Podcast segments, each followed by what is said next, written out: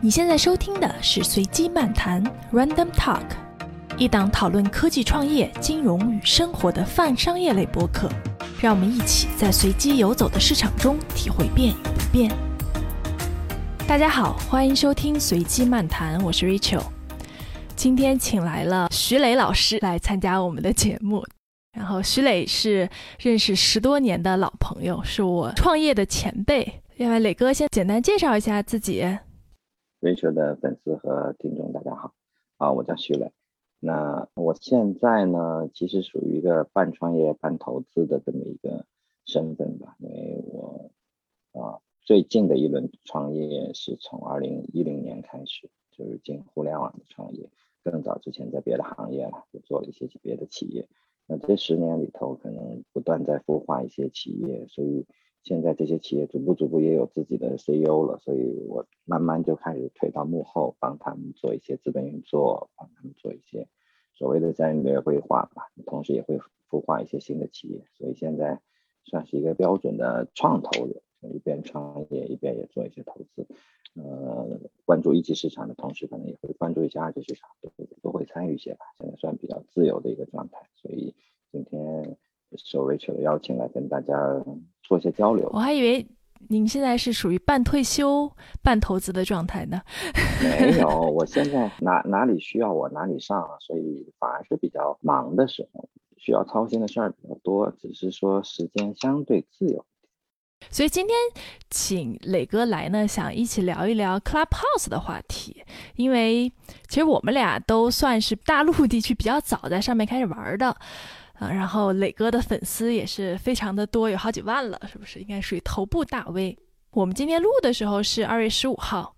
我是一月二十九号注册的，所以两周多不到三周的时间，但感觉好像已经过了很久似的。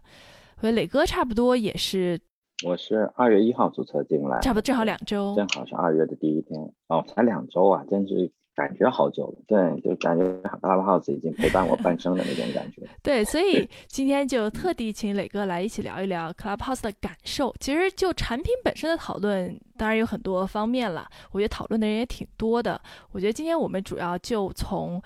呃，从两个使用者的角度来聊一聊这个产品，呃，有什么不同或者有什么感触，好不好？好啊。那磊哥你就先说一说，是。怎么开始听说到这个产品？然后注册之后的第一印象大概是什么样的？啊，好，呃，我我接触 Clubhouse 其实嗯不算最早的一批，更早的时候已经开始看到大家在各种朋友圈啊或者一些社交媒体上求那个邀请码嘛。那我是二月一号的时候，是因为身边有一些朋友开始用，那我就觉得，哎，既然我身边的一些。很信任的朋友开始在用，那就说明这个产品还是有趣的。然后我就找朋友啊要了一个邀请码，那就进来。当然，使用这个产品其实还是有一点点门槛嘛，但对于互联互联网圈的人来说都还算好，毕竟他要去美区下载等等等等一些的小问题。那其实我使用这个产品的第一印象呢，是它上手很容易，就是即使我是一个小白用户。啊，即使我对于音频类的这种社交产品，其实我过去是不太接触的。比方说我自己不像 Rachel 一样会有一个 Podcast 啊之类的，我其实没有在接触这一类产品。然后绝大多数的社交媒体上，我也都属于不太说话或不太输出内容的人。但是 Clubhouse 这样一款产品，可能还是在几十分钟这样的时间段上，让我快速的能够上手。这个我觉得是。一款好产品的一个基本素质，就以前大家在评价王者荣耀的时候说的一个观点，就是不管你是什么阶阶层的游戏玩家，进王者荣耀，可能你很快都能找到自己的定位，自找到自己可以娱乐的那一部分。我觉得这些都是一个好产品很很重要的一个特色。所以我觉得 Clubhouse 对我的初体验就是，呃，它嗯对用户很友好，你的上手的门槛很低。这是第一个给我留下的好印象。那第二个呢，就是啊，让我快速的跟一些老朋友又开始建立联系。就包括 Rachel，Rachel 可能跟我平时可能要几个星期才会在微信上互相打个招呼，也好几个月。对，对我我我们毕竟在地球的两端嘛，啊，这个呃，一般大家互相也不会太骚扰，有什么事儿打个招呼而已。所以，但是在 Clubhouse 上，可能两三天的时间就发现啊，好多已经多年未见的，就是这种十几年没有见过的朋友。又联系上了，而且用声音这样的方式，其实是有亲切感的。声音的辨识度是要远远高于文字的。那过去这些朋友可能也大部分都不是爱在视频上没事就秀自己的那些人，嗯，但但是声音对他们来说门槛低了很多，所以很快又呃这个把一些老朋友又又有这种重逢的感觉。所以在 Clubhouse 呢，这是第二个让人有欣喜感。那第三个呢，就是。啊，扩展朋友圈的速度其实，啊，超乎想象的快。就是你快速能发现一些有意思的人，呃，就是通过朋友的朋友这这个社交媒体最常见的这种啊通道。那这个通道呢，过去可能只有在 Twitter 和微博的那样的时代，你才快速可以延展的呃社交关系，呃，在微信上是做不到的，因为微信的这个。本身建立关系链的速度比较本来就比较慢，那他又发现不了朋友的朋友，然后又有过去五千人的限制，现在一万人的限制等等的一些因素，其实扩展不出去的。所以，啊，快速的开始能够接触到新的朋友，不管这个朋友到底，嗯，有有有没有一些就多近的社交关系，但是能快速他听到他们的声音，听到他们的输出，所以这个可能都是在一两天之内。啊，就扑面而来的那种感觉，所以我也相信这是为什么 Clubhouse 快速的就吸引了更多的人啊进来。啊，就比如说大家可能自己的邀请码很快就耗尽，这这一点就说明了这还是一款好产品，因为嗯这两天正好也已经有新的一些国内的 Copycat 出现了啊，我我有的产品我也进去了，但我会发现这个体验实在不行啊，我即使有邀请码我也。实在不好意思发出去，我觉得不值得去邀请。但 Clubhouse 一直以来，呃，基本上邀请码还是一码难求的那个那个状态。嗯，所以这是我刚进去一两天的那这么三个感受吧。嗯，哎，磊哥，你刚说就是一开始你发现你周围有一些你比较信任的朋友在玩，但其实他们也大多数属于创投圈的，是不是？对，基本上是互联网圈做产品的和做媒体的，就这两个圈层的人，可能是对这个现我们现在成为现象级产品，可能是最敏感的。就做产品的人，可能在关注，不停的在关注有什么样的新的产品会会吸引用户也好，能够触动他们的神经。那媒体人当然永远在关注新的舞台、新的发生的通道。所以到现在为止，如果有这个。中文区的这个环境来说，我觉得还是这两拨人可能目前为止是最活跃的。就作为 moderator 也好，作为 speaker 也好，还是这两拨人是最活跃。当然，后续可能开始有一些投资人来啊介入的也会开始比较多一点，但他们的总体人群规模还是相对小。嗯，我觉得当时也是已经很久没有说，呃，整个创投圈和媒体圈在同时讨论一个产品，而且非常的两极分化。我我看有很多人说，哎，注册了一下，进去看了一下，没什么意思。但有些人呢，就感觉很上瘾，邀请朋友进来，然后一直持续的讨论。当时国内品玩的骆一航是吧？写了一篇文章，当时还挺火的，题目是我怎么配进 Clubhouse 的圈子呢？然后也总结了上 Clubhouse 的几类人。你当时怎么看这些呀？Thomas 跟我也，因为他是我微信好友嘛，所以他在朋友圈发的内容我还是能看到的。我觉得，呃，一个呢，这也是他个性的一部分啊，就他作为一个媒体人，自然要有媒体人的视角。并且也希望有一些独特的视角去看待一个一个现象吧，对，所以我觉得由托马斯来发这么一篇文章本身不意外。那当然了，Clubhouse 本身也有一些所谓的圈层也好，等等也好的一些划分，尤其第一步他可能就把 iOS 跟安卓给分开了。呃，这一点不管是他故意为之，还是阶段性的资源的一些问题或者技术上的一些问题吧，确实也会让一部分人。多少有一点不爽。当然，Thomas 的视角远远不止说安卓用户这么这么简单了。那其实这篇文章我没有特别仔细去读，是因为我觉得，嗯，有这样的声音是合理的，但这样的声音是不是值得去深入分析？呃，我的感觉是，啊，任何一个新的平台出现，这一类的声音一定会出现，所以，呃，随他去吧。该有这样的声音，那但是这样的声音是不是值得特别重视？我觉得没有那么重要。但在之后的整个感受。整个平台的这个过程里头，其实我逐步就在想，这篇文章背后是不是有一些更多的含义在里头？其实到底哪些人在 Clubhouse 上是最活跃的和最喜欢这个平台的？可能还是那些过去舞台不够大的。最近在几个 room 里头，我有时候也会提到这个观点，可能现场也会得罪那些 moderator，就是尤其那些特别活跃的 moderator，其实也得到很多人的。赞同啊，就是大家都觉得说啊，其实过去有有一个 moderator 曾经在一个 room 里跟我一块儿，他也表达了类似的这样的观点。他说的可能更直白一点，就是说一些呃不成功的创业者和不成功的投资人，包括一些不成功的媒体人，今天在 Clubhouse 上找到了一个新的舞台。嗯，这句话呢，可能呃更尖酸刻薄一点，但是某种程度上，我觉得它背后也有它的含义。就是每一个新的媒体平台出现的时候，一定是需要扩展舞台的人是最活跃的啊。就比如说前段时间还有传出来一个不知道真假的图片，就是罗永浩说他上来待了几看了几个 room 就觉得毫无意思，我就走了。那也有一些朋友说啊，在美国。啊，Clubhouse 始终不是主流，因为我们也可以从数据上看到，Clubhouse 在美国区可能一直就二三十名左右的水平在 App Store 上的排名，而不像在东亚区，包括在欧洲、在中东，包括现在在拉丁美洲，很啊，还有现在的嗯苏联加盟共和国的一些国家，Clubhouse 在他们的 App Store 上的排名都在第一位，现在可能有超过十五个国家都排在第一，而美国只在二三十名，所以有一种观点说，在美国。Clubhouse 也没有进入主流。通过这些现象的分析的话，我我得到的一个自己的基本感受就是，确实是那些在扩充边界、寻求更大舞台的人，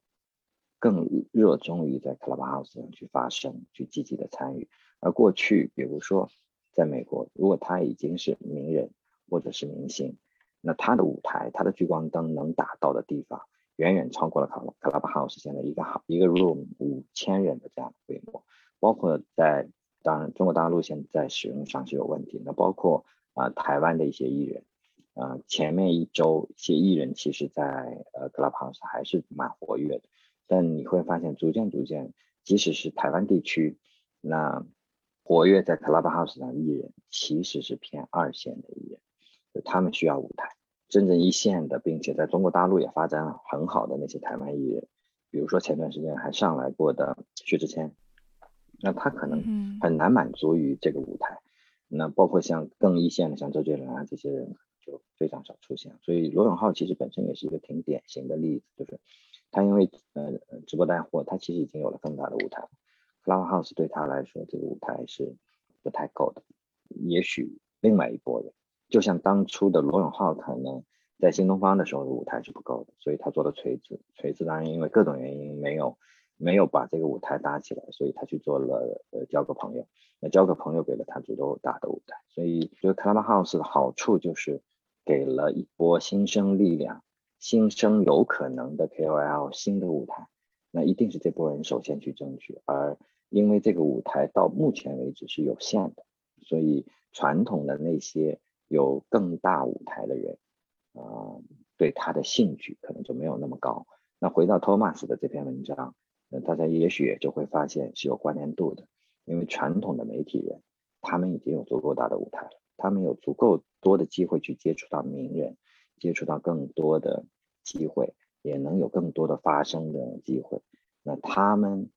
其实某种意义上潜意识里可能会感受到说，卡巴 house 在挑战他们。或者说在培养他们的竞争对手，那那个时候他其实是很难说我也参与进去，因为对他来说他是降维了，或者说降格了，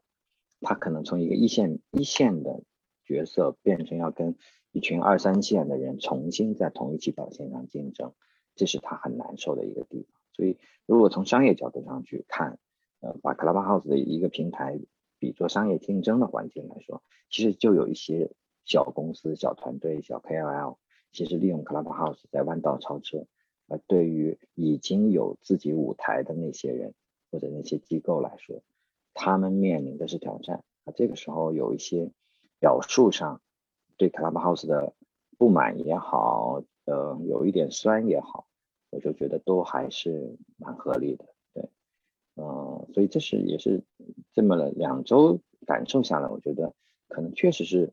就像我前两天写的那篇文章一样，就是可能在出现一代新人换旧人的过程，但是是不是就一定会改变，还不一定。呃，就像历史上 Twitter、Facebook 在美国可能重新塑造了一批网红也好，KOL 啊也好，那在中国，呃，微博塑造了一批人，其实像小红书、呃，抖音、快手，其实也塑造了一批人。那这些人在其实都是新人，大部分都是新人，大部分都不是传统意义上的啊电视台的主持人或者广播电台的主持人，都是都是新人。那 Clubhouse 会不会也出现这样的？能不能挑战成功，或者说能不能有这样的结果？我觉得还还得继续观察，不一定。因为 Clubhouse 有一些它先天性的缺陷在，它不一定是这样的纯媒体属性的平台。对，对你刚说的这感觉，就有点像，比如说一七一八年的时候币圈起来那个感觉，是不是？对，其实就任何一个平台，不管是在哪，是媒体平台。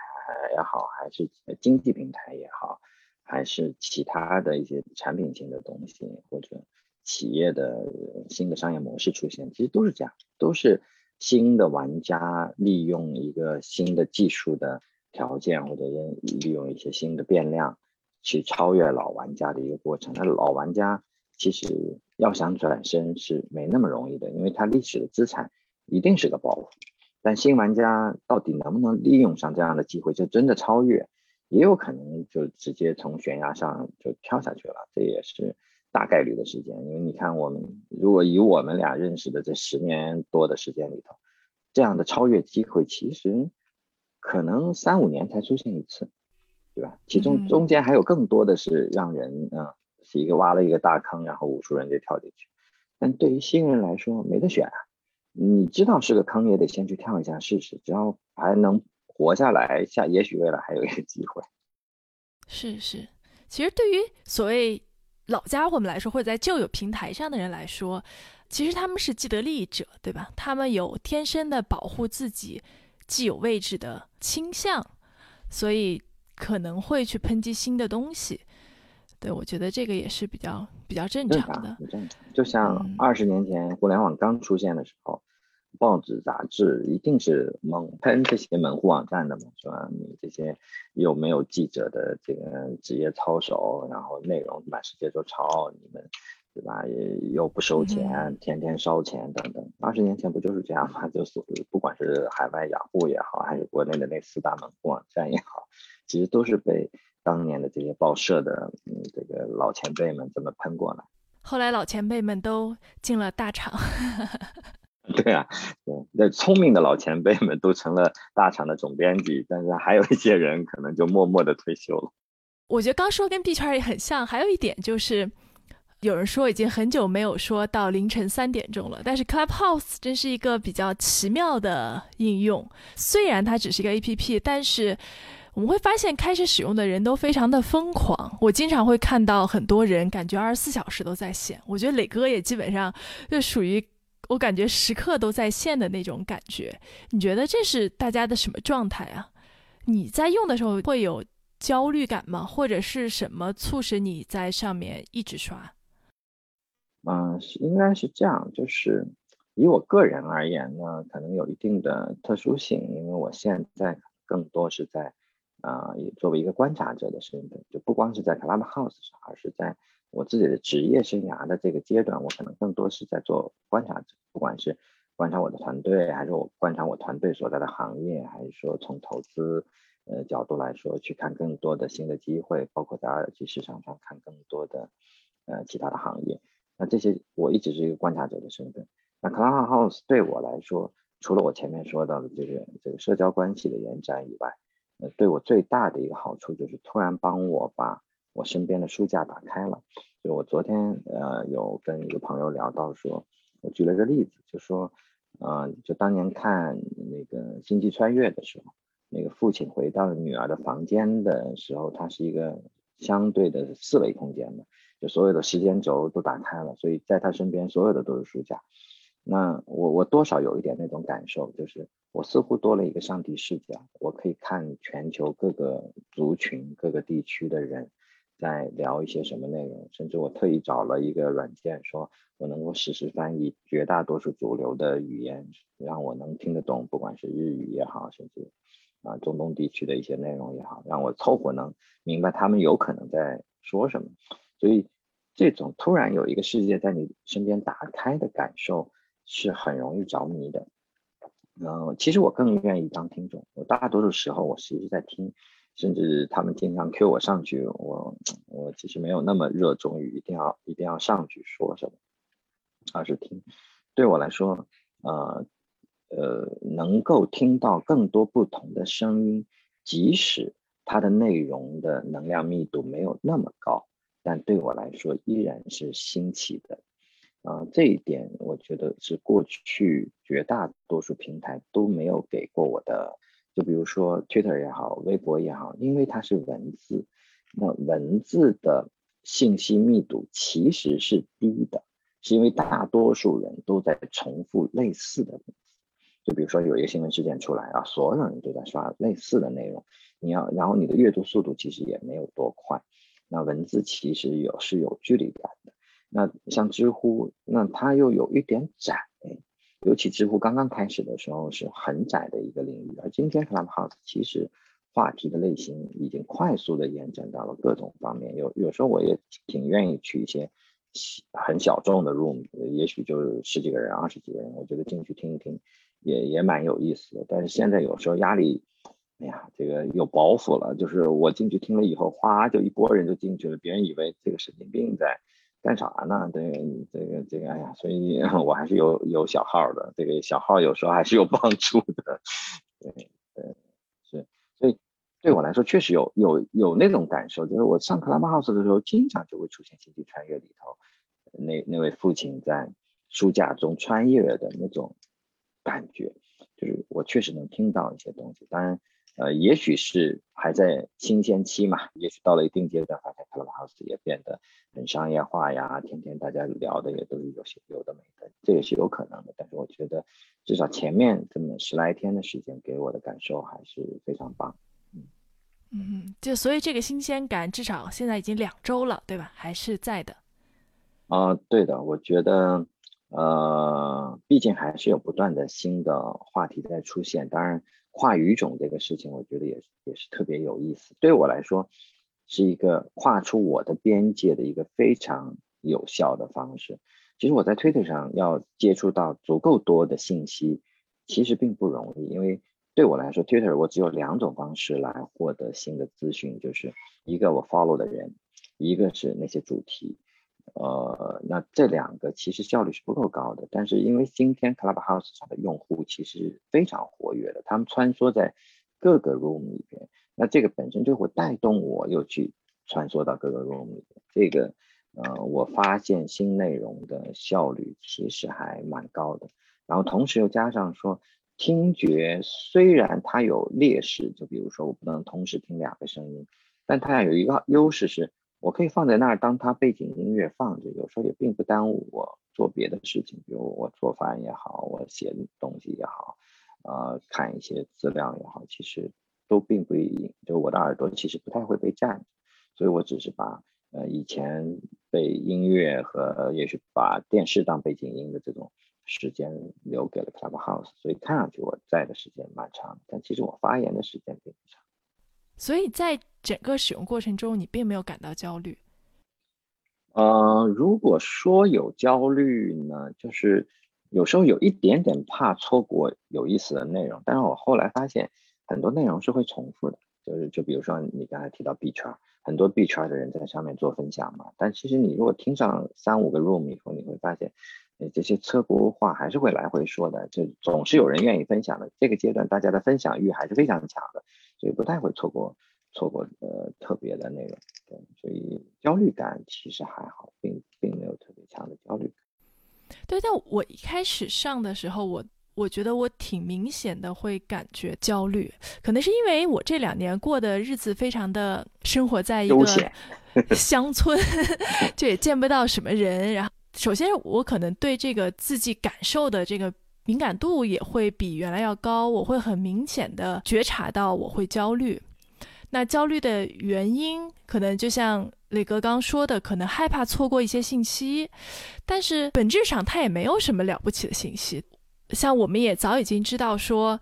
关于信息的焦虑，其实它是不值得的，对吧？没有什么信息是一定你需不能错过的，或者是你一定需要得到的。你需要得到的信息，你终究总会得到。然后，当我开始去刷我的 profile 的页面，然后去看我有多少有多少人 follow 了我的时候，我就觉得不太对了。就萨特说这个他人即地狱，对吧？我我当时的焦虑，我觉得很大程度上是来自于你一下把自己投到人群当中，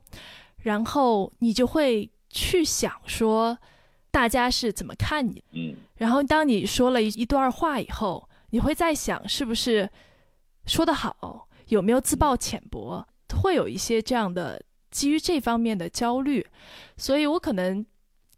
很快我就使用的频率就下降了，我觉得不是特别喜欢那种状态下的自己。这方面我还行，我我不太刷，我说我看现在有多少人关注我，我是后来被拉到一个群里，就是就微信群里，听别人说好像好像我现在粉丝数总体还算是比较高的，但其实我我没有特别。关注这个事儿，反而是他们说了以后，就像我刚才提到，就我反而有点去别的 room 偷听的时候有有包袱了，是因为确实 Clubhouse 会会推送的。你进了某一个 room，你对你的一至少一部分粉丝，他是会有推送的。这个反而慢慢就让我形成了一点点包袱。但是我可能因为我现在不太自己开 room，我我更愿意在闲聊的时候就听别人闲聊的时候，如果。呃，是朋友在做 moderator，他一定要拉我上去，我可能简单上去做一点分享，或者是有朋友真的有需要，就比如说近期一段时间，可能很多海外的呃应届毕业生，海外的一些相对资浅的一些程序员也好，呃，他们可能对回国或者对中国的情况不是很了解，呃，他们的问题会比较多，那我倒也是还乐意去贡献一点我这边的视角吧。那呃，这个我就觉得还好，但是如果就因为你主要是做自己的专题嘛，那你要做 moderator，其实我我确实相信对你来说，你你的压力就会更大，做的好不好啊等等，尤其你还是一个 podcast 的主播，可能对于内容的这个严谨度的要求，也也就是可能要比别人会更高一些，那这个某种程度上也会成为你的包袱，对吧？所以，其实我是如果从我的视角来说，我是挺建议你多参与的。当然，你可能还要平衡家庭或者小孩的这个时间，其实也很重要。但是我我一直觉得你是可以在 Clubhouse 上成为一个很顶级的 moderator 来做内容。很很多 moderator 我觉得远远没有你做的好。谢谢，谢谢磊哥鼓励。嗯，没有没有，这是实实实实话实说。我其实开过几次房间嘛，大家也都挺给面子的。像我开第一个 room 的时候，当时那个呃飞猪老师，然后就过来，然后帮我站台讲了很长时间。然后当时其实玩的人还不是很多，第一个 room 当时就有好几百人，还不错。然后第二次还是第三次开的时候，开副不就来捧场了嘛？嗯。然后有一两千人吧，对。嗯。我觉得就是运气会比较好。我我觉得你要是开房间做一个 moderator，moderator 就大概算是一个主持人一样的角色。如果没有玩过 Clubhouse 的朋友，我们稍微注明一下，就是如果你作为一个主持人这样的角色，你慢慢会发现什么样更容易吸粉，就其实还是有一些套路和玩法的。但后来我会觉得，可能我还是想做一些相对我觉得还不错的，你说是节目也好，或者是至少我做两个小时，我就希望它真的能够给大家一些帮助。我觉得这是我能做的和别人不一样的。嗯，我为什么坚持做？其实刚刚跟磊哥说的也很像。你说其实有一些可能比较年轻的工程师或者是在海外工作的人，他对国内有一些问题，或者是呃想知道。这边到底是怎么回事儿？你你去帮大家讲解。在我做了几场活动之后，真的是有很多人会加我微信，或者是私聊告诉我，他觉得收获了很多东西，然后表示感谢。我觉得这个可能就是意义。这个对我来说是非常正面的反馈，比我多多少个 follower，我觉得对我来说我可能更开心一点，所以这也是我为什么一直做下去的原因。我中间有想过说就不玩了，但是对，就现在还是决定继续在上面去做一些交流。因为在 moderator 这个事儿上呢，其实我也一直在观察，我曾经也想自己设，说设一个。甚至定期也好，不定期的一个专栏也好，就磊哥有话说，别别这样就好奇怪。Anyway，不管什么主题啦，就是有一个相对 regular 的一个 room 可以跟大家聊些事儿。后来发现我很难坚持，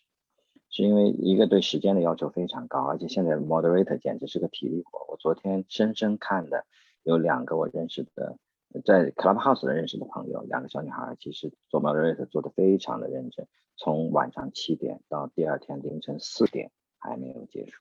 不是他们不想结束，是他们这个 room 一直有一千多人，聊的就是我刚才说的那个话题，就是北美的这些同学们接下去要不要回国，回国有可能面临什么问题，择业、家庭各方面怎么平衡等等，就有太多的人希望倾诉，其实他们也。因为他们也很年轻，所以也提不上来什么太多的建议。其实就在听大家倾诉，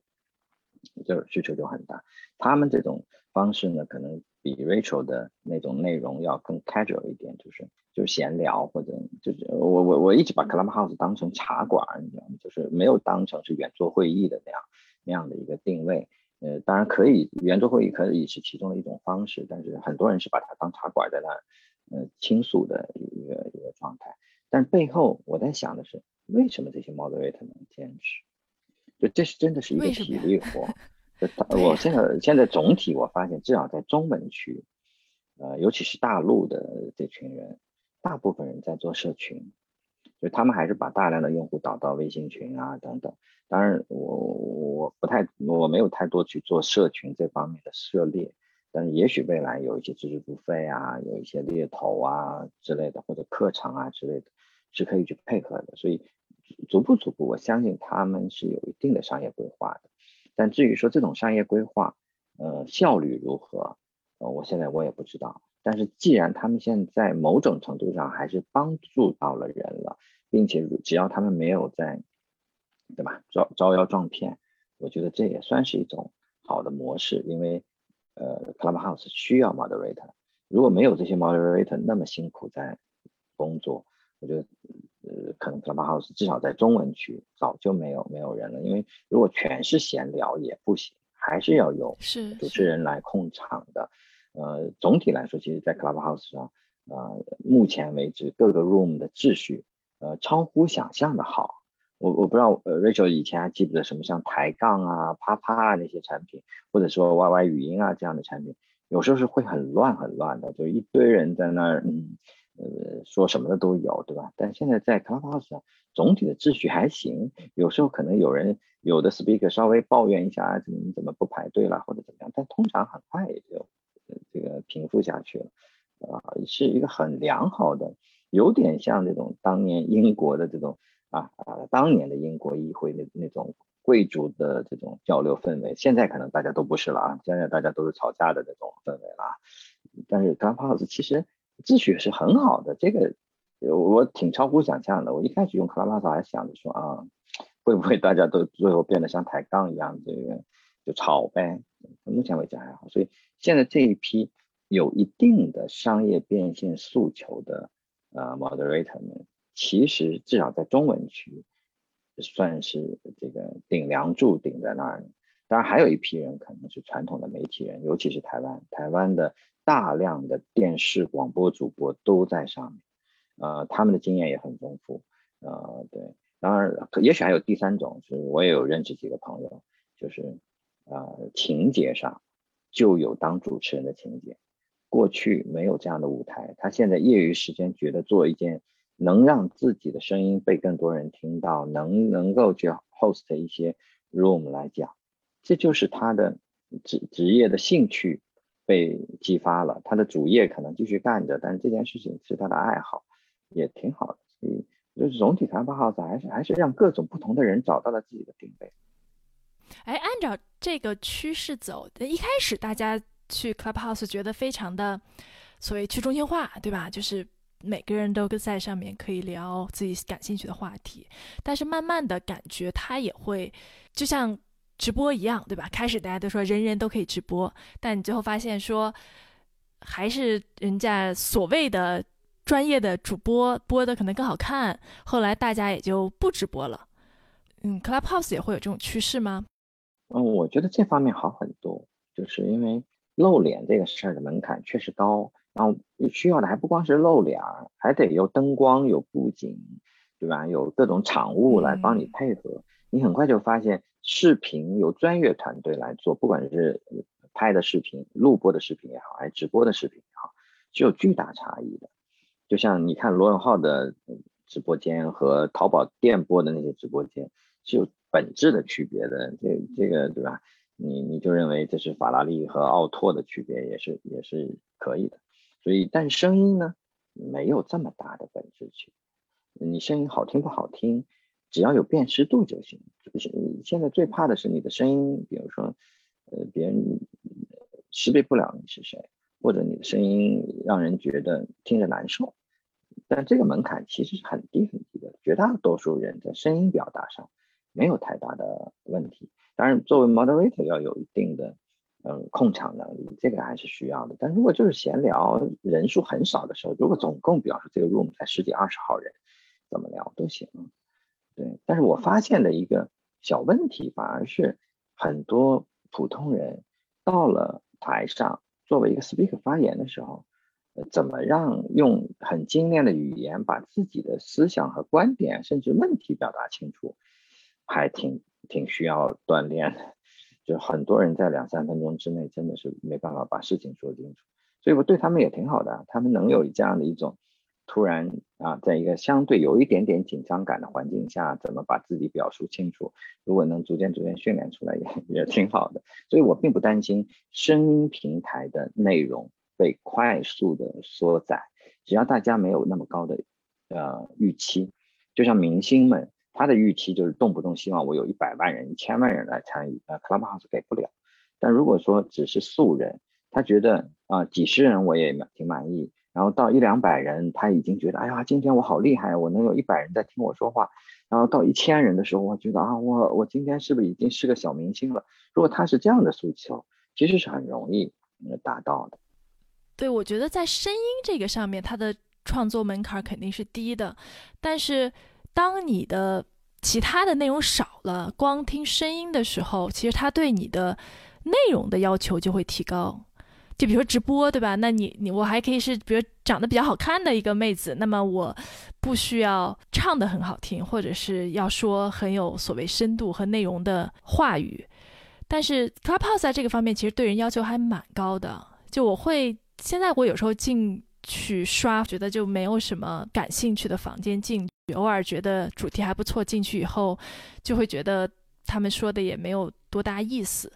我觉得这个其实对讲述的人要求还挺高的，但这个也说到一件事情，就是 Clubhouse 大家用它来做什么？就如果说你是用来学习的，我知道一开始因为上面有很多互联网的人，我们就说那个中文世界啊，其实英文世界也一样的，最开始也是很多创投圈的人。嗯，你要是创业，其实有时候是信息获取，或有时候其实你是抱有学习的态度来的，这是一种学习的。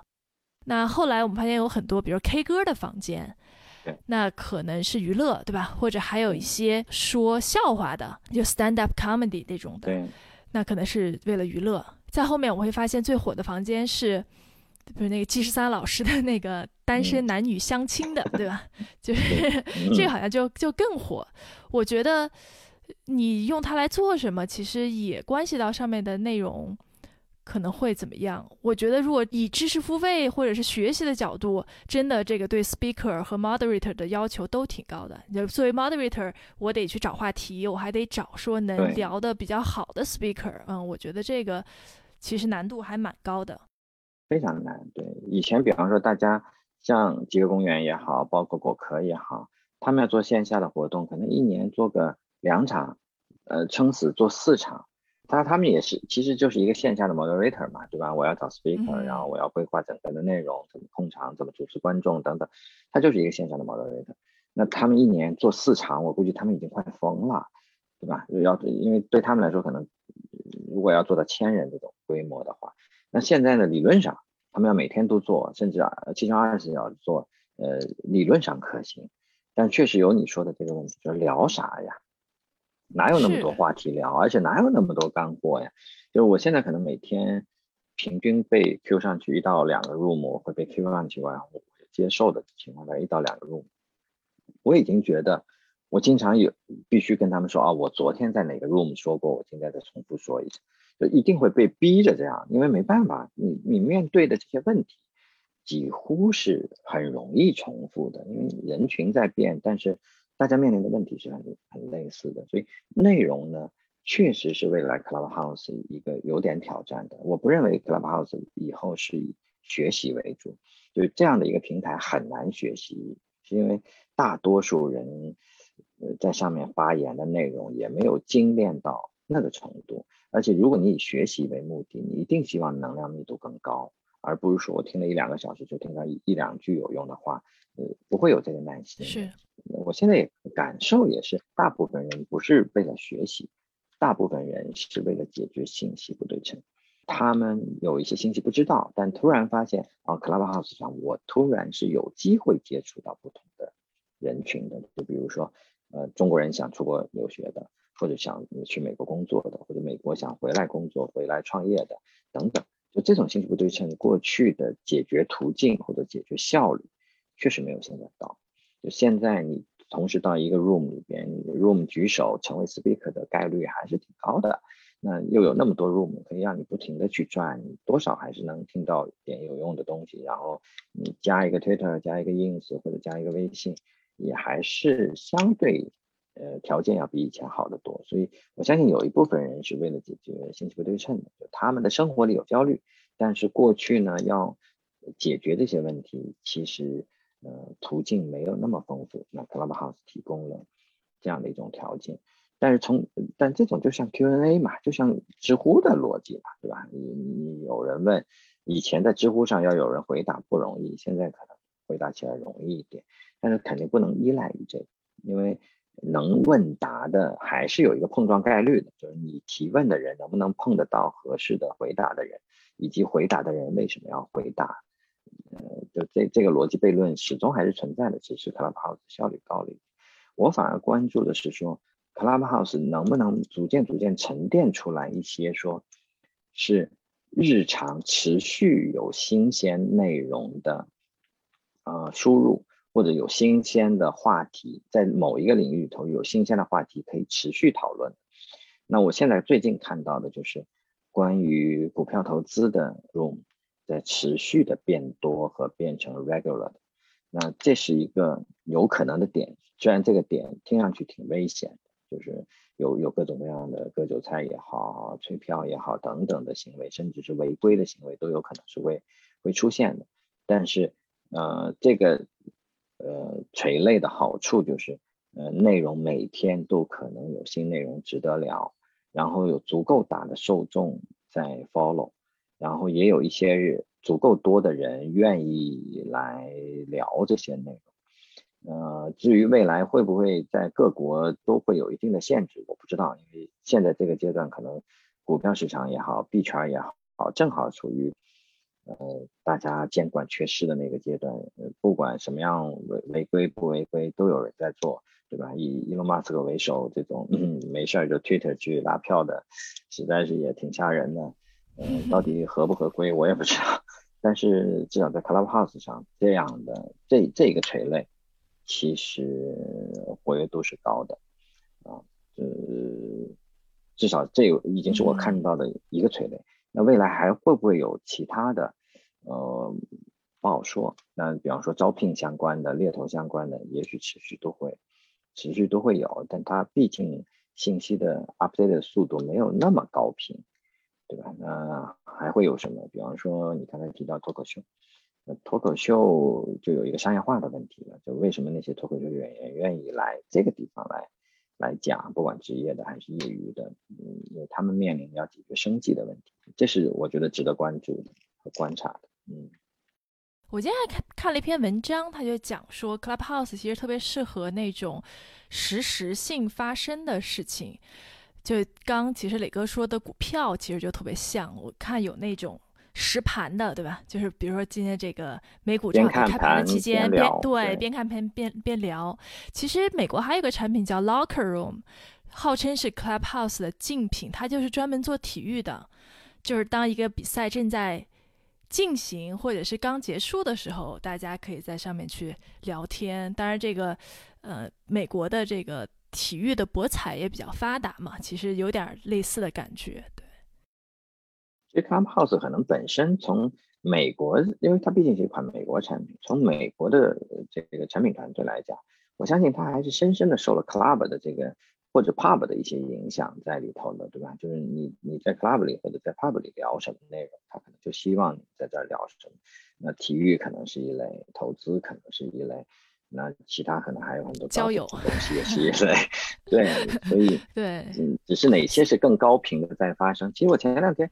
我还在 Clubhouse 的一个就是 Moderator 的一个群里，我在问大家为什么没有人聊超级碗？他们说可能英文区聊的多一点。后来我在英文区看了看，呃，确实有，有也不是很多，有还是有的，嗯。那这一类的话题其实就可延续性就会更好嘛，因为其他的，比方说。Clubhouse 很多还在聊呃女权啊之类的，我就我我就觉得这一类话题吧，就某个阶段可能大家特别特别爱聊，那过了其实也就没有那么容易聊了。也许以后还有一类，我不知道会不会兴起，就是母婴类的，就育儿啊之类的。哇，这些妈妈们，我估计到一个 room 里头，我靠，可以聊一辈子。这个 room 不用关张，妈妈吐槽对，就可以不用关张了。对，嗯，我更期待是有更多。基于兴趣的 room 在活跃着，因为只要一商业化，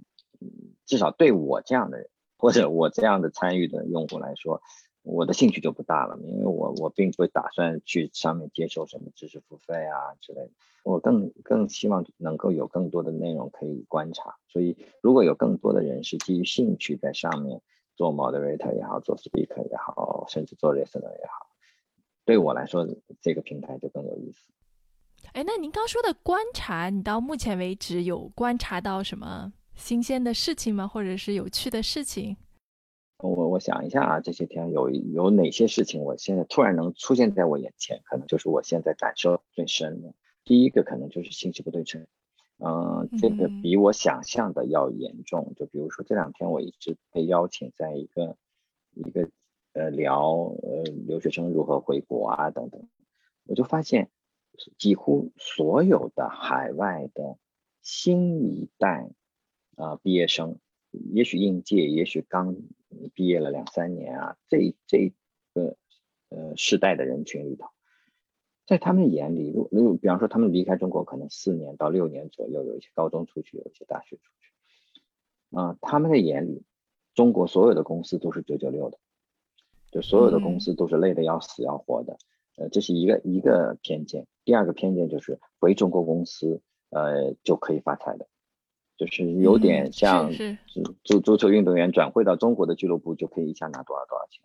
这个跟上一代人是完全不一样的。如果现在是三十多岁的呃这种要回国的，首先考虑的是我回国以后的工资有国外的三分之一甚至五分之一。但年轻一代不是这么想的，他们就觉得加入一家中国公司要付出的代价就是九九六。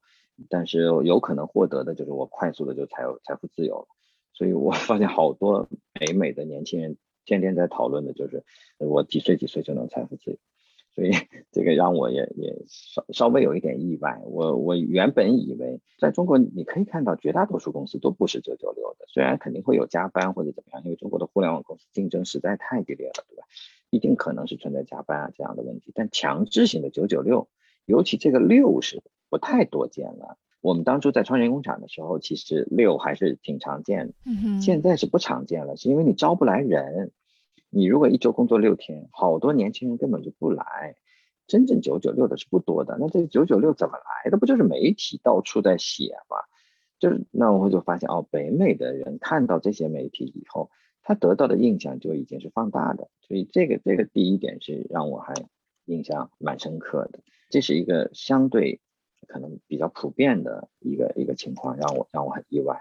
第二个呢是一个相对小的点，就是那天。听了一个 room 在在聊中国的教育制度下什么寒门出贵子到底还行不行？然后我就发现啊，上来的讲自己是寒门出来的人，大部分是富二代。就比如说 自费去英国剑桥念念了本科的人，然后说自己是寒门出来的。我心想，我 当年对自我认知的问题。对，就是年轻一代对于困难的认知其实已经不一样了。那某种程度上，呃，为什么这些观察对我有用？就是我在招聘新人，比方说我们现在公司招人，大部分都已经是招的是九九五后。那这群新人进来，我们跟他们交流，我们对他们的理解方式，或者包括说我们应该招什么样个性的和背景的人进来。呃，挺需要我们在别的环境下更多的去了解这些人的，就是呃人群的差异真的还是挺挺大挺大的。因为呃 Clubhouse 是一种人群，那这群人群确实里边，尤其年轻人是有大量的富二代，这个是因为各种因素造成的。比方说现在中国区其实用户是不多的嘛，很多用来的中讲中文的用户，除了台湾、香港以外。基本上都是在欧洲和北美留学的那批人，而这一批这一代的留学生，很多人是本科自己家里掏钱出去留学的，不像我这一代人，我们出去留学没有奖学金，我们是坚决不能去的，因为家里根本不可能供得起，全靠奖学金出国的。而现在这一代人，就一定还是家里相对比较殷实的。那我我平时不还在录呃那个卫视的那个非你莫属嘛？那我就能接触到另外一波九五后，那他们真的还是非常贫困，教育水平可能也很低。就中国还有百分之五十左右的人，在义务制教育以后是就失学的，就是初中毕业以后，他们可能就不念书了。那这一群人其实他们也在找工作，他们也在生活里头、社会里头在奔命。所以现在有时候这两个平台给我的。反差是巨大的，就感觉这是两个世界，这这这也是挺有意思的。因为我前几年可能录非你莫属录的有点多了，我就认为中国年轻人是那样，然后这几天就发现哦，原来中国年轻人都是 有钱到让我觉得，嗯，不买个房子就属于家里对不起他的那种感觉。好吧，这个嗯，反正挺有意思的，多多一个视角，嗯，对，所以其实磊哥，我觉得你一直是。对于新鲜的事物都是比较开放和欢迎的，你也愿意去体验，而且通常你也都是抱着有商业目的的，或者是带着商业嗅觉来的，就包括你们之前看抖音，对吧？我是不是最后也孵化了一个基于抖音的数据产品？那对于 Clubhouse 这个产品，当然这个产品在中国已经基本上没有什么未来了，对吧？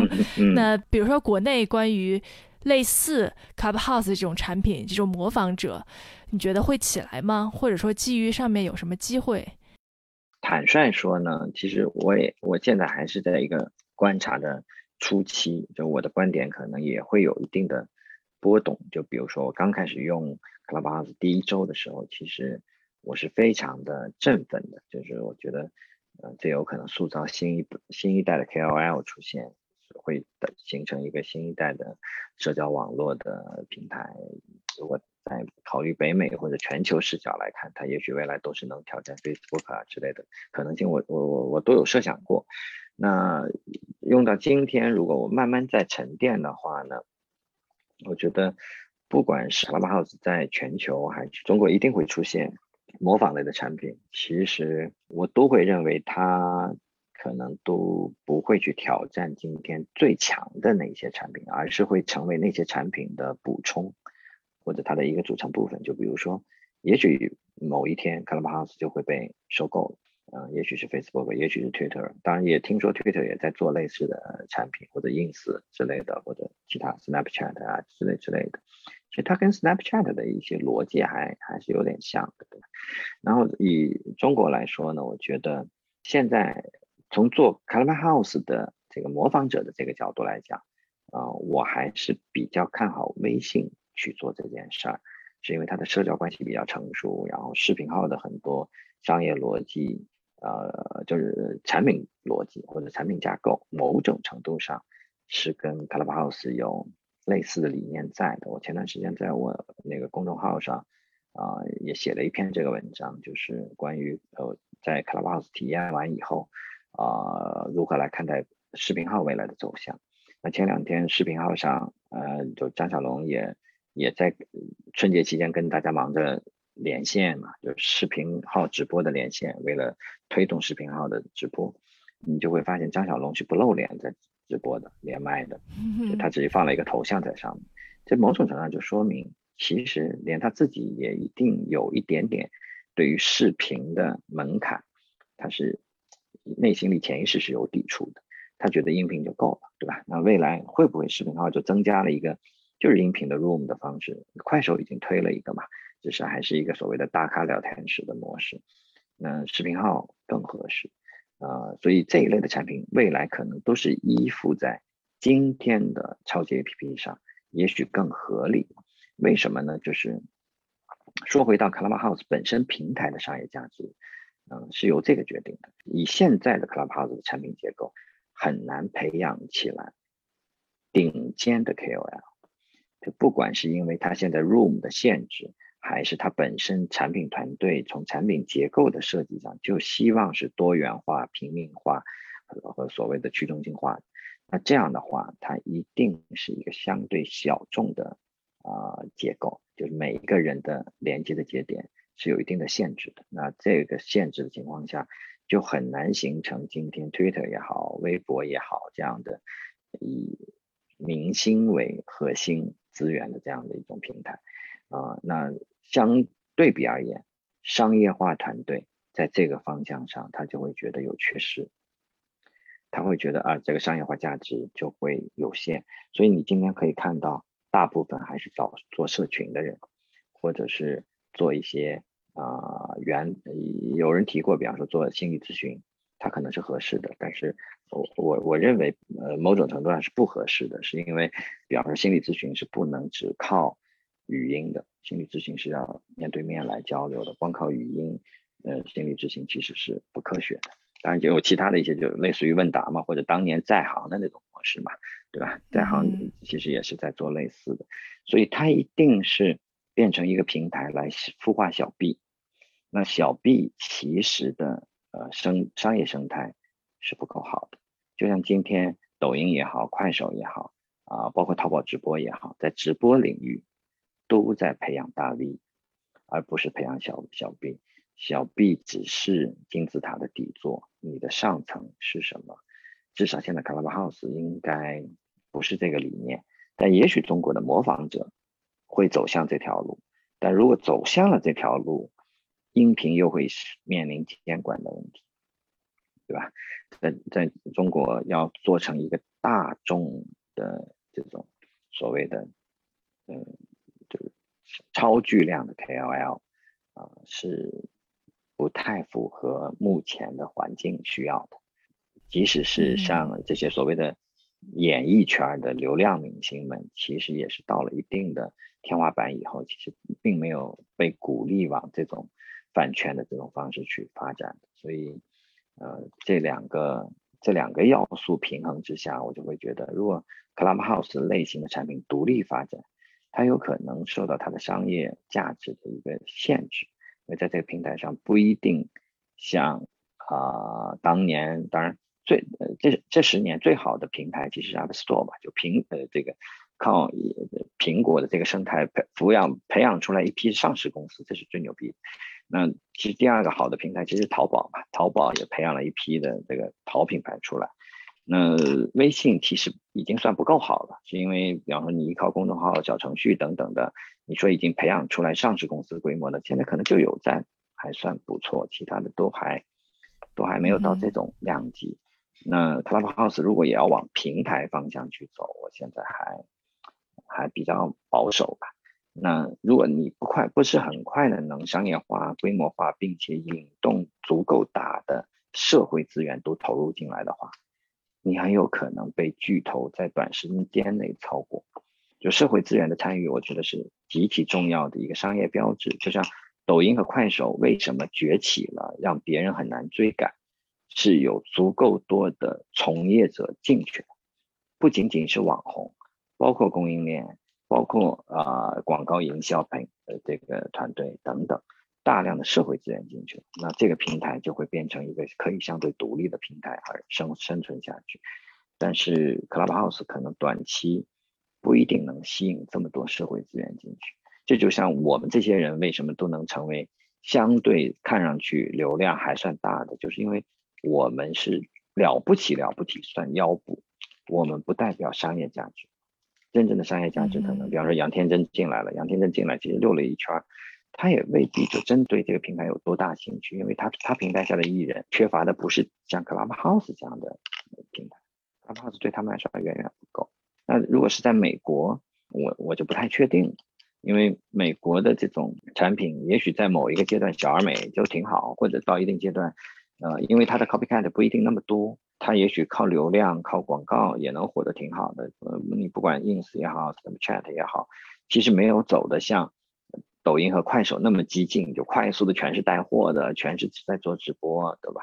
它也许不用那么激进，它它有更好的一个生态能够生存，也许也是一种方式。我觉得更有可能是，如果在中国，呃，卡拉巴最终成为一个像小红书这样的产品，我倒觉得是有可能的，就是既不是特别大。但又有一定的鲜明的风格，又有自己的一批 KOL，啊，我就觉得已经已经是我能设想的比较好的一种情况。对，其实 Clubhouse，我觉得在美国可能它会让，比如 Spotify 这样的企业可能最会感觉到威胁。我觉得很有一种可能就是它被 Spotify 收了。因为美国的播客其实一直是非常受欢迎的，就大家都喜欢播客。但是你要说到商业化，其实就还差挺远的。就音频和视频来比，它的很多基础设施，包括广告怎么放，它也没有一个自动化的投放广告的模式。因为它的内容制造门槛非常的低，所以做 podcast 的人很多，内容也很多，好的内容其实也挺多的。但是变现真的是不是很理想。基本上所有的钱都被头部的几个最有流量的 podcast 拿走了，他们也有广告，所有人都看着他们说：“哎，这东西可能能赚钱。”像 Spotify，他们就可以说是重注这个赛道，他们希望把这个赛道培养起来。但依旧的，其实它的商业价值和市场规模还是相对比较小。在中国的话，这个播客这个模式就一直就比较小众。虽然我自己也做播客，但是。对于它的变现能力，其实是非常不乐观的。就是音频的内容插播广告，其实是一个呃特别骚扰的事儿。因为视频你还能转移注意力，你一闭眼或者你一看别的地方，嗯，你也就过去了。但音频耳朵是关不上的嘛，眼睛是可以闭上，耳朵也没有方向，你也没法转。所以从呃用户体验来说，音频的广告体验是很差的。然后。从广告主的角度呢，视频广告又是一个展示能力要丰富的多得多得多的方式，所以两头一挤啊，音频类的广告确实是啊非常非常难的。那在中国，当然 Podcast 可能不仅要被视频挤压，还要被各种所谓的听书啊这些还要挤压，因为比方你喜马拉雅也好，蜻蜓也好，可能大量的都是在那儿。演书的人可能赚的钱比你们多得多吧？对他，他他们卖卖书，其实卖的卖听书还挺好的，连我自己都觉得哎，听书挺好的。我现在经常催眠，就靠听书就就就挺好的，很分散注意力，而且有足够多的内容。所以国内 podcast 确实就没有没有这个习惯了，所以市场还是还是不容易的。对，对，我们也聊了挺长时间了，最后再问一个关于创业的问题吧。您这创业也有二十多好多年，二十年，二十年整。对对，然后你现在对创业的看法有哪些变化呢？觉得应该这么讲吧，其实我二十年创业就分两段嘛，第一段算在芯片行业，第二段在互联网行业。嗯，其实我十年前就就曾经问过自己这个问题，就是啊，你创业都十年了，之后的创业到底会是什么？嗯，在我第二轮创业开始以后的两三年，我自己给自己的一个答案就是，嗯。创业者得学会花钱，因为我们第一轮创业的时候，其实是不是以烧钱或者说以大投入换得大回报的这种方式来来创业的。我们拿了早期的投资以后，后面就再没有再融资，很快靠自己赚钱啊等等这样的方式走下来。然后到互联网圈以后，就发现不拿钱你就是个傻逼。所谓的傻逼就是你你你如果不拿钱要想竞争过对手，那是几乎不可能的啊。即使到今天，很多行业的创业其实依然是这样的，就是可能要靠大钱才能砸出来这个竞争的结果。呃，当然好处是很多中国用户、普通用户其实薅了薅了企业的羊毛的，对吧？还从团购开始到今天外卖等等，其实都在薅羊毛。用户对用户来说还挺好的，所以中国用户这十年的互联网红利，用户是享受到很多。呃，所以这是我的第一轮，就第一轮和第二轮创业之间转折，我自己的一个很重要的体会就是，你作为一个创始人，作为一个创业者，能不能把钱用好，啊，甚至比你会不会拿到钱都更重要。因为你是如果是一个会用钱的人，你就有机会拿到钱，前提是会啊，不是就把钱花出去，这个蛮重要。那现在这个阶段呢，其实，哦，我其实也有自己的焦虑或者啊徘徊的点吧，就是比如说这一两年，其实是 IPO 集中爆发的一两年，不管是在 A 股还是在美股、港股，其实大量人在 IPO，那可能对我来说引发的新一轮的思考就是，你 IPO 的目的到底是了为了什么？因为大家可能眼里看到的都是 IPO 之后股价还在暴涨、暴涨、暴涨。但如果我们翻过去仔细研究一下这些年的 IPO，我们也会发现，有一些公司 IPO 以后就是一直是暴跌、暴跌、暴跌，到最后可能团队把该卖的都卖了，然后这个公司也就没了。啊，甚至一些很著名的公司在我们身边，我们也都能看得到，我就不不提了了。嗯，其实还有时候我想想都觉得很奇怪或者尴尬。对，所以，呃，我觉得今天的创业者。如果是一个相对比较成熟的创业，如果是你第一轮创业无所谓，勇敢的去冲吧，没关系。呃，错了，你的呃这个试错成本也不会那么高，因为你还年轻。如果你相对已经比较成熟了，然后又有希望有自己的一定思考的话，也许要考虑的一下是说，你想你想赚快钱，还是想做一个十年到五十年的一家公司，这还是不一样的。从你的赛道选择，从你的团队选择到股权结构的选搭建，其实都是不太一样的。那我现在观察到的很多人，其实啊，呃，包括创始人，包括团队，其实很多人还是看重快钱的，是因为对吧？外面的诱惑这么多嘛，动不动就是造富效应在那摆着。那如果是赚快钱，说实话，对于创业者，尤其是创始人来说，IPO 不是一条好的路径，是因为尤其在 A 股上市，呃，这个 高管团队套现其实是不太现实的一件事情，各种各样的规则都是让你不要套现，所以有大量的人去做了质押呀之类的，嗯，以此好像换了钱来用，不管是你用在投资还是所谓的改善生活上，但其那其实又有很多的风险，所以。坦率说，我现在还不能给你一个非常好的答案，说啊，我觉得我今天的创业应该往哪里走，是因为就在 IPO 这件事情啊，其实我是啊犹豫和摇摆的，因为我旗下有的公司其实是具备一定这样的条件吧，至少可以往这个方向努力，但是呃，一旦 IPO 了，在我看来，以我自己的性格和定位来讲，那我就觉得这就是一生的一件事情了，你一旦你。List 到 public 的市场上以后，那你当然要希望这个公司要持续呃保持一定的增长速度，持续能够在行业里头立足。那我也会考虑这个是不是在我的能力范围内，或者说是不是未来我十年、二十年，呃，最能够发挥我擅长的部分。那也许我会把这个 IPO 的心愿交给呃我的团队的人们去完成。他们如果有这样的决心，有这样的毅力和呃。持久、持持持续做专的这种信念的话，我其实是愿意帮助他们。那至于我自己，可能我还在这个犹豫期吧，我要真要考虑清楚，因为至少我不愿意说我最后推一家公司去 IPO，然后到最后三年以后它基本归零。那其实三三年以前就有一个香港的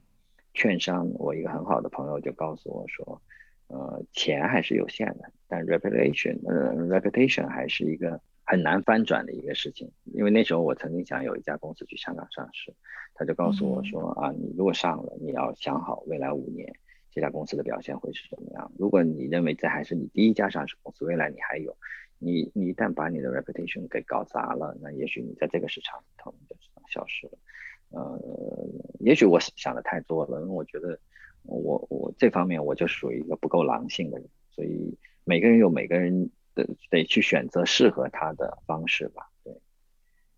嗯，所以今天创业还是好好时候。这个我跟五年前观点不一样。五年前我认为创业快没机会了，那这五年不断的市场不断的在打我的脸，就是机会还是在持续不断的出现，不管这个机会大还是小，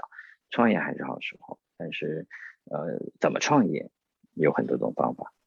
哎，磊哥，你这是第一次参加播客吗？对啊，我第一次啊。是这样，这种形式。对对对。你觉得这种形式和 Clubhouse 有什么差别？呃，其实我是喜欢谈话性节目的。我觉得两个人或者三个人的这种交流是能容易有火花的，尤其相互之间如果有一定的背景了解啊之类的，是很容易聊出内容。就像今天的呃 Podcast，其实我没有。做任何的事先的准备，而是在这种交流过程中把我的一些想法聊出来。但在 Clubhouse 上呢，我觉得受整个平台文化的影响，其实绝大多数 Moderator 更希望把这个平权做到更极致，让更多的人上来发言。就是 Moderator 会更希望有更多的呃 Speaker 上台来发言。那经常的限制就是每个人两分钟、三分钟，那就是出现了一个很严重的问题，就是碎片化。碎片化导致的结果就是，第一，话题很车轱辘话，就经常有人聊同样的内容。那你作为 moderator 也好，作为其他的邀请嘉宾也好，你也只能卡在这些问题上，你很难就某一个问题聊得很深入，因为一旦聊得深入，呃，其他的 listener 有可能就会流失。所以今天的呃 Clubhouse。好处是你能快速获取听众，你也许比 Podcast 更容易获取听众，呃，尤其而且是实时的听众。但坏处是，呃，Moderator 不得不迎合听众。Podcast 的好处是其实不太迎合听众，呃，它只是通过更长周期的一个反馈来吸引那些忠实粉丝。但 Podcast 呃在但 Clubhouse 不行，你必须要关注有多少。听众持续在你这儿听，呃，我不知道 Rachel 有没有留意个呃 Clubhouse 的一些数据的情况，因为我一直在做数据相关的方面，所以对数据比较敏感。我们会发现 Clubhouse 的 Room 的流量其实是非常大的，但是 Room 的留存是非常小的，就是大量的人是进了几秒钟、几十几秒钟以后出去了。所以为什么会关注到这一点呢？就是你会发现一个话题。就是你简短的一段话，两分钟、三分钟，如果特别有意思，这个 room 的人数就会上升，就说明进来的人因为你的这几句话留下。但如果这段时间就在聊一些很无聊的话题，你就会发现这个 room 的人就上不去了。所以在 Clubhouse 里头，你必须要说一些有意思的东西，你才能让这个呃粉丝实时的，不是粉丝，就 listener 能实时的就能留下来。嗯，那你你的 moderator 就得去尝试各种方式，但现在尝试的方式在我看来是不够好的，是因为他们的方式大部分就是让更多的人发言，嗯，这个其实我觉得至少不算是一个最好的方式吧。所以 podcast 我觉得在这方面，在内容沉淀、在火花的出现上，podcast 是有优势。是我看其实有很多 podcast 的主持人，他也会在 Clubhouse 上面尝试去做一些这种访谈类的节目，但其实效果都不是特别好。对，就是因为呃，Clubhouse 的用户习惯了参与，就是你不被 Q 上台，他就觉得哎呀，你在干嘛呀？这事儿跟我没关，那我就走了。所以这就是不同平台的文化的区别。我也看到有一些博主，他其实在。不断的尝试这件事情，但其实他们到最后其实是认输了，觉得这样这样是不行的。甚至我也见过博主是把 podcast 的录制过程是在一个房间里完成的，就是两个人坐在一起对话，然后通过一个账号往外播，最后好像那个 room 被关掉了，就类似于说啊，这个 room 似乎只有一个账号在说话那。呃，Clubhouse 运营方就觉得这。不合理或者怎么样就被就被被关掉，所以 这一点上呢，其实我觉得更多的博主现在采用的方式是说说 podcast 的一个补充，等于说这是我的粉丝见面会，我平时也来跟你这儿聊，但是你要想我严听我更严肃或者更制作精良的内容，那你还回到我的 podcast 来，这也是一种不错的方式了，对。但是这个呢又体现了说，有可能 Clubhouse 就是别的平台的一个。补充方式的这样这样的一种产品定位是，对我一开始去的时候有很多做播客的主播在上面各种尝试，但现在看好像都不在了，是的，大家好像都放弃了。因为播主可能会特别不适应，就是你自己的话语权其实会变得特别弱，然后上来的 listener 你说每一个人的发言质量都能很高呢，这个确实也很难控制嘛，对吧？呃，只是说能让更多的人有发声的机会，有求助的机会，有提问的机会，这是这是 Clubhouse 的一个至少现在生命找到的方向。虽然也许也不一定是最早的产品经理想做的方向，因为 Club Club 的也许更平权，但是 Club 其实大家聊天的时候是没有听众的。那现在有了听众，而且有了这么大量的听众，你就要让听众来参与，这一参与。其实就很难聚焦内容是是是，所以希望磊哥可以多来随机漫谈做客，聊一些深度话题。我我们就不一定聊聊的有多深度，这个我承诺不了，但我觉得可以聊一些有趣的内容吧。我我我我我是还我还挺愿意来。那我觉得这是声音的一大的优势，声音特别能够听出来一个人是不是真诚。对，是的。而且一旦你真诚了，也很容易和在听你的人拉近距离。我觉得这个是声音比较吸引我的一个地方。对，我们今天也差不多了，非常感谢磊哥和我聊天，非常的愉快。那今天是大年初五，我们也迎一下财神，祝磊哥恭喜发财。嗯，祝 Rachel 和 Rachel 的听众们，呃，二零一零年牛年可以发大财。牛年还是很值得期待的一年。谢谢，谢谢磊哥，感谢大家收听本期的随机漫谈，我们下回见，拜拜，拜。